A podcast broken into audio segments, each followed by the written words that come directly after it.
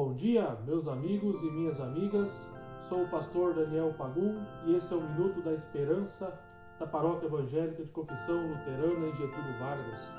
Quero compartilhar com vocês as palavras das senhas diárias para este dia 9 de março de 2021. Miqueias, capítulo 7, versículo 8. Estamos na escuridão, mas o Senhor será a nossa luz.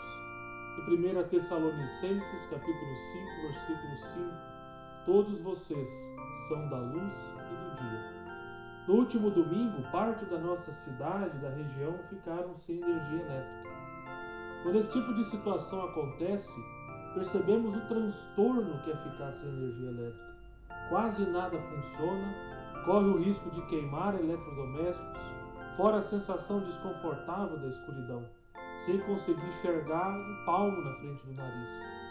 Nesses casos, geralmente acendemos velas ou ligamos lanternas. O que faz a luz nessa hora?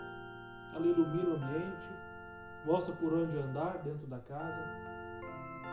Além da escuridão propriamente dita, podemos falar das escuridões da vida. São situações pelas quais passamos que nos causam sensação parecida com aquela quando falta energia elétrica sensação de total escuridão sem conseguir enxergar uma perspectiva de futuro. Parece que nada mais melhora, nada mais se resolve, ficamos de mãos atadas, sem saber exatamente o que fazer direito. As palavras bíblicas para hoje nos dão um alento. O profeta Miqueias diz que Deus será a nossa luz. Que coisa maravilhosa! Deus ilumina todas as escuridões da nossa vida e nos mostra o caminho pelo qual seguir nos dá uma perspectiva para o futuro. A luz de Deus não nos deixa andar sozinhos na escuridão. Mesmo que passemos pela escuridão, Deus está ao nosso lado para iluminar o nosso caminho. Que confiemos nisso. Amém.